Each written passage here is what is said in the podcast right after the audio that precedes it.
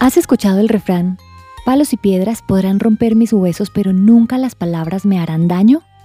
Pues debo decirte que no lo creas, ni por un minuto, porque las palabras hacen mucho daño, más de lo que podrían hacer las piedras y los palos. Esto es un mensaje por Mary Lowman de The Christian Working Woman en español y quiero hablarte del poder de las palabras. ¿Alguna vez pensaste que todos los días llevamos un arma cargada? ¿Que llevamos un instrumento que puede herir y destruir tanto a otros como a nosotros mismos? Pues sí, y es nuestra lengua. En Santiago leemos que la lengua es un mundo eterno de maldad que corrompe todo el cuerpo.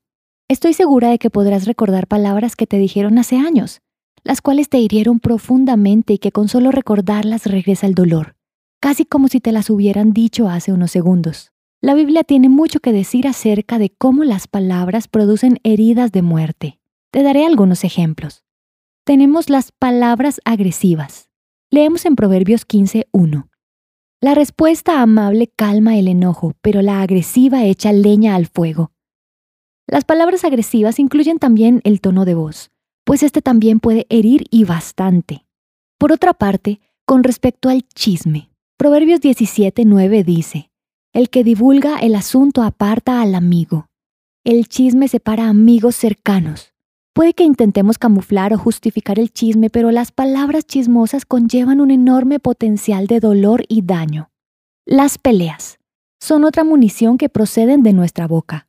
Proverbios 23 dice, Honroso es al hombre evitar la contienda, pero no hay necio que no inicie un pleito. ¿Has notado el odio con el que habla alguien que tiene ira? Dice cosas que ni siquiera quiere decir, pero una vez dichas, el daño se ha hecho. ¿Y qué decir de las palabras dichas de afán? Es confrontante leer Proverbios 29-20. ¿Te has fijado en los que hablan sin pensar? Más se puede esperar de un necio que de gente así. Por lo general nos equivocamos al hablar de afán, así que debemos pensar antes de hablar. Otra manera de herir con las palabras es con la mentira. Hoy mentir es bastante aceptable, incluso en muchos ambientes es considerado una habilidad admirable.